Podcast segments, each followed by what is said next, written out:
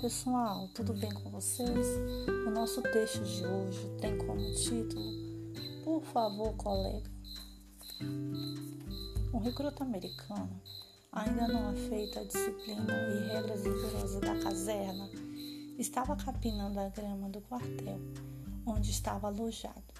Depois de duas horas de estafante trabalho, resolveu parar um pouco e dar uns bons tragos de cigarro. Acontece, porém, que o cigarro ele tinha, mas faltava ali o fogo para acender.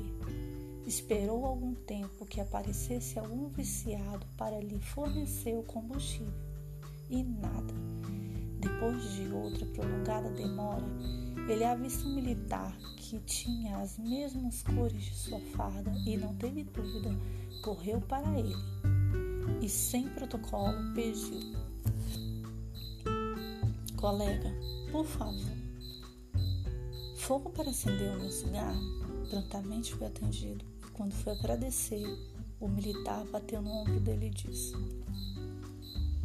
Meu amigo, quando você precisar outra vez acender seu cigarro, não peça o sargento do dia, porque você terá 30 dias de prisão carcerária.